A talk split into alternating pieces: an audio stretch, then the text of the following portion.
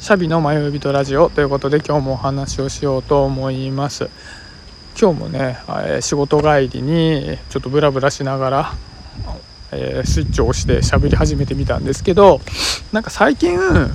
視野を広く持ちたいなっていうふうに思うんですよね。めっちゃ抽象的な話ですけど、まあ、視野を広く持つって、まあ、自分目線だけに凝り固まんないでいろんな視点を取り入れてものを考えられるようになりたいなみたいな。風に思うんですよね。まあ、だってその方が、まあ、よりこういろんなものを受容できるようになってくるじゃないですか。なんでそういう風にしたいなと思うんですがなんか一方で結構僕が普段過ごしている日常生活っていうのがこう視野を広げるにはすごくこういい生活してないなというか視野が狭くなりがちな生活しちゃってるなというふうに思うんですよね。でなんでかっていうとやっぱりこう僕はやっぱ家庭と職場で結構な時間を費やすわけですけど家庭とか職場に毎日こうルーチンで生活を繰り返していると会話って当事者間のコミュニケーションみたいなものが増えちゃうんですよね。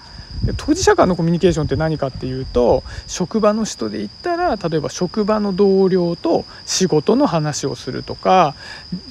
職場の中での人間関係の話をするとかで今ねちょうど上司があんまり評判良くないって、まあ、市長室って、まあ、うちの部署のボスなんですけどあんまり評判が良くなくて結構ねその悪口になっちゃうことが多いんですよ。でそうするとじゃあみんな嫌だと思っている中でコミュニケーションするとその上司のいい点っていうのは絶対見えてこないんですよね。こうやっぱこれこれだからあの人ダメなんだよねみたいなことばっかりになっちゃってでももしかしたらその人は親戚の付き合いで言うとめちゃくちゃいい人とかかもしれないなとかって考えると僕らの視点はすごく狭いなっていうふうに思うんですよね。でもしかしたらそういうじゃあ親戚のおじちゃんとしたしたらすごく接しやすい人っていう視点を取り入れていればその人とコミュニケーションの方法が変わって僕らもすごく嫌な思いだけするんじゃなくてすごくいい上司としての振る舞いもしてもらえるかもしれないのにそれをしないでこの人嫌だねって話だけしてるっていうのはすごくもったいないことだなっていうふうに我ながら思うんですよね。僕もちょっと苦手な上司なのでついついね悪口とか言っちゃいがちなんですけど。でまあねこう家に帰ると雑談すごい増えるんですけどやっぱりね例えば夫婦関係の話とか家族の話とか子供の将来の話とかなんかそういう話になってくるとこう夫婦で話したりしてる範囲内においてはあんまり立場っていうのとか考え方って広がんなくて同じ考え方でずっと話しているような風にもなりやすいなっていう風に思うのでやっぱりねそれでおうち会社おうち会社やってると視点って全然広がんないなっていう風に僕は感じたんですよね。なのでやっぱり例えばもう同じ人とコミュニケーションを取るにしても全然関係ない話をしてみるっていうのもいいのかなと思うんですよね。例えば今日たまたま朝仕事中にもう仕事をおろそかにしながら同僚とずっとファミコンの話してたんですよなんか当時のファミコンすげええげつなかったみたいな話しててで確かに当時のファミコンって結構えげつないゲーム多くてめっちゃむずいの多かったんですよ例えばもうちょっとした段差落ちただけで死ぬゲームとかあとはもう一面どう考えてもクリアできなくないっていうゲームとかなんかそういうのが多かったりして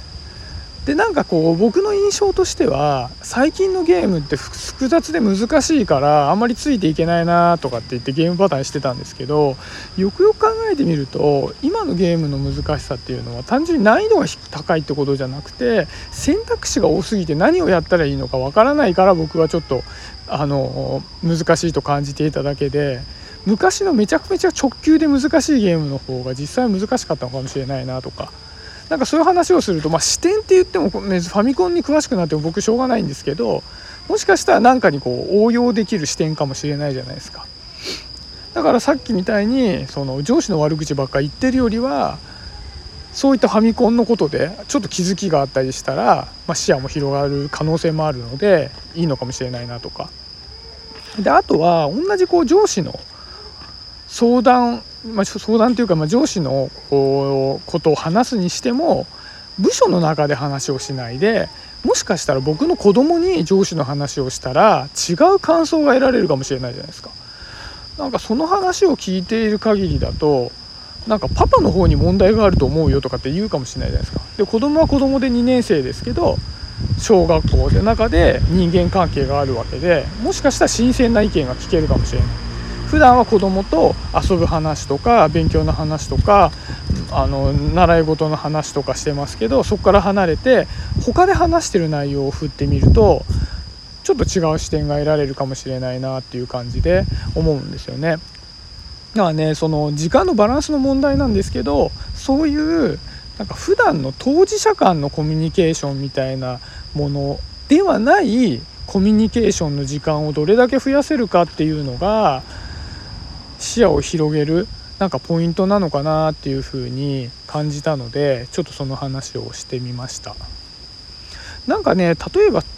SNS とかって当事者としての関係性ってあまりないじゃないですか。もともとの知り合いで SNS でつながってるっていうとまた話は違いますけど全然知らなくて Twitter でつながっていて話すみたいだと完全にあの関係性はフラットなので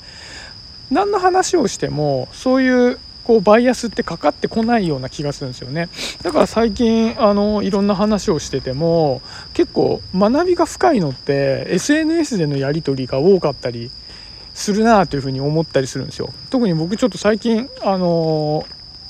ちょっと偏ったというかあの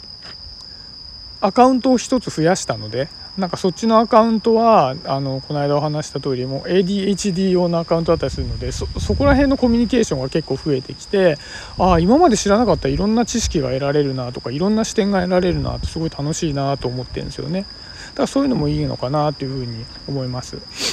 でただねこう SNS ちょっとあの危険だなって思ったのはなんかともするとそういういろんな視点は得られる反面関わり合い方がこう自分の気持ちと同じ人ばっかりで関わっちゃったりすると、まあ、変な傷の舐め合いみたいな感じにもなったり排他的な感じにもなっちゃったりするのでそれだとむしろあのいろんな視点が取り入れられないことにもなりやすいのかなと思うのでちょっとね僕もここら辺の関わり合い方を工夫しながら SNS を活用したいなっていうふうに思います。まあ、今の話ほとんど Twitter の話ですけどね、うんまあ、そんな感じでもしねあの自分の視点がこういつも狭くてこう人に対してイライラしてしまうなとか俯瞰してものを見れないなっていうふうに思ってる方がいたらもしかしたら全然関係ないコミュニケーションの取り方をさっきの子供に上司の相談するみたいなコミュニケーションの仕方をしてみると視野が広がるのかもしれないなということで今日は終わりにしようかなと思います。はい、今日もありがとうございました。シャビでした。バイバイ。